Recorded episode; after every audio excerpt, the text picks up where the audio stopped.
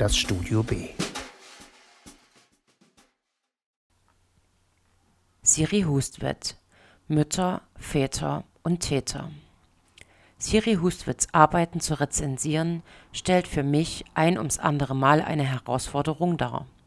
Das liegt zum einen daran, dass ich sie für eine äußerst intelligente Frau halte und ich ihr mit dem, was ich über sie schreibe, gerecht werden möchte.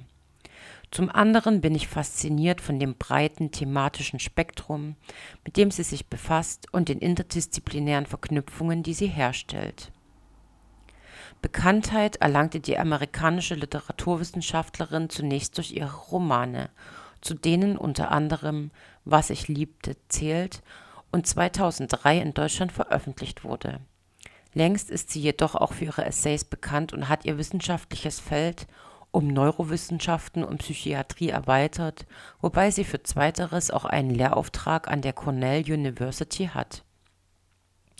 2018 erschien im Rowohlt Verlag ihr Essayband Die Illusion der Gewissheit, ebenfalls von mir rezensiert, und im vergangenen Jahr, also 2023, ihr aktueller Essayband Mütter, Väter und Täter, der im Original bereits 2021 unter dem Titel Mother, Father and Other erschien.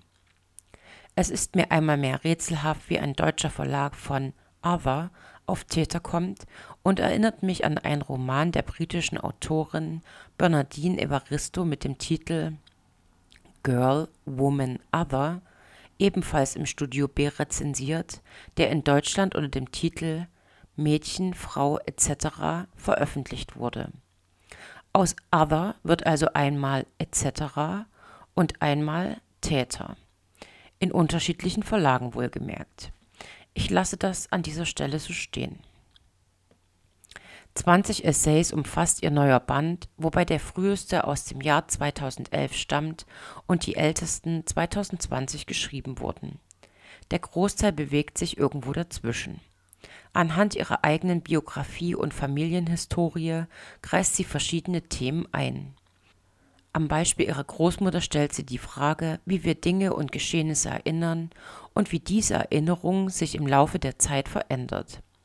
Dabei fällt ihr beispielsweise auf, dass die Identität ihres Vaters vor allem vom Erinnern und seinen Nachforschungen über die väterliche Linie geprägt war, während er die mütterliche Linie völlig außer Acht ließ.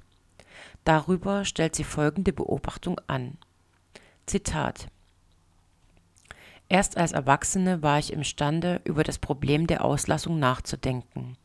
Eher darüber, was fehlt, als darüber, was da ist, und allmählich zu verstehen, dass das Ungesagte ebenso laut spricht wie das Gesagte.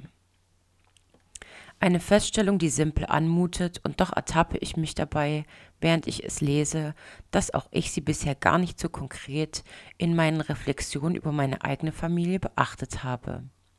Auch Gedanken zum Thema Tod spielen in verschiedenen Kontexten eine Rolle, sei es, wenn es um ihre Eltern oder ihre eigene Sterblichkeit geht, aber auch allgemein, wie in verschiedenen Kulturkreisen der Tod auf unterschiedlichste Weise zelebriert und die Toten geehrt werden. In einem späteren Essay vom 23. April 2020, also dem Beginn der Corona-Pandemie, erscheint das Thema Tod noch einmal in einem ganz anderen Licht, denn es ist verknüpft mit politischen Entscheidungen oder Fehlentscheidungen, politischer Rhetorik und damit einhergehendem, bereits vorhandenem oder geschürten Rassismus oder viralen Redefiguren. Dabei stellt sie fest, Zitat, der menschliche Körper ist ein Ökosystem, das von den Ökosystemen seiner Umgebung abhängt. Und wir sind soziale Tiere, die zum Überleben in hohem Maße von anderen unserer Art abhängen. Gleichfalls lernen wir, dass der Ausdruck Social Distancing bereits 2003 entstanden ist und, das ist uns weniger neu, ein Privileg ist, wie sich während der Pandemie gezeigt hat. Auch dem Stellenwert von Lesen während der Pandemie widmet sie einen Essay, in dem gleich zu Beginn deutlich wird, welch intimes und freiheitliches Erlebnis die Lektüre ist, und ich möchte hinzufügen, dass sie das natürlich auch außerhalb von solchen ist. Siri Hustvedt befasst sich in ihren Essays mit einer Vielzahl unterschiedlicher und komplexer Themen, deren aufmerksame Lektüre dazu führen kann, den Zusammenhang vermeintlich gar nicht miteinander in Verbindung stehender Gedanken und Fragen zu begreifen. Abgesehen von den bereits genannten Thematiken geht es auch immer um zwischenmenschliche Beziehungen und Wahrnehmung. Dabei gelangt sie zu so vermeintlich schlichten wie treffenden Erkenntnissen wie der, dass, wie ich einen anderen wahrnehme und sehe, auch immer davon abhängig ist, wie ich mich selbst sehe. Aber sie stellt auch die Frage, was Weiblichkeit eigentlich ist, wie sie sich definiert. In einem bereits 2019 verfassten Essay befasst sie sich mit dem Ursprung und Diskursen zum Thema Misogynie, ein Thema, das leider keineswegs neu ist, uns aber dieser Tage auch aufgrund von Social Media immer mehr beschäftigt und immer neue erschreckende Ausmaße annimmt.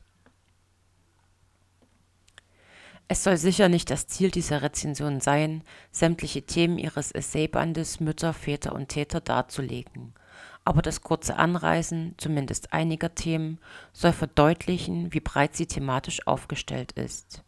Dadurch ermöglicht sie der Leserin, sich mit jedem neuen Essay auch gedanklich in eine neue Materie einzudenken, etwas Neues zu erfahren, ihre eigenen Ansichten zu prüfen, zu hinterfragen oder neu zu überdenken und zu erweitern.